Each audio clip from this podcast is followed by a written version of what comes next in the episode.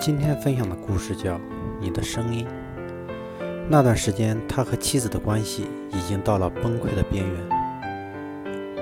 如果再这样拖下去，他坚信自己马上就要死掉，而妻子显然也已经厌倦了这样的生活。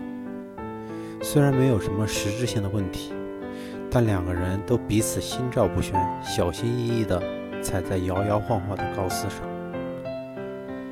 他在一家杂志社当编辑，每周都要值班接一个下午的热线电话，持续很长时间。他总是会接到一个小女孩打过来的电话，其实这个热线根本就不是对儿童开放的，但是他不忍心推却那个小女孩，就在电话里解答女孩的问题。不过女孩好像也并不在意他的回答。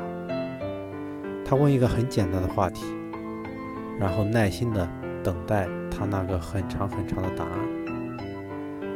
这天要下班的时候，他又接到那个熟悉的电话：“叔叔，克隆是怎么回事？”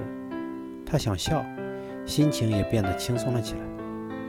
回答完以后，他决定问一问这个孩子：“你为什么总是让我讲，自己却不肯说话呢？”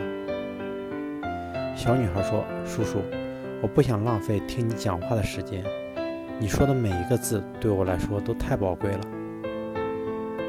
他不明白这是什么意思。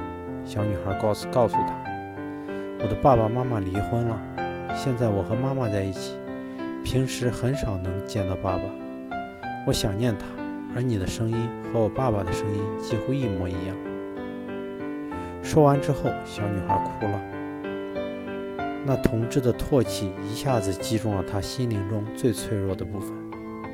叔叔，我要把你的声音克隆出来。他想到了自己年仅五岁的儿子，他和妻子的那些争执和儿子的笑容比起来，一个是阳光，一个是坚冰，放在一起的时候根本无法并存。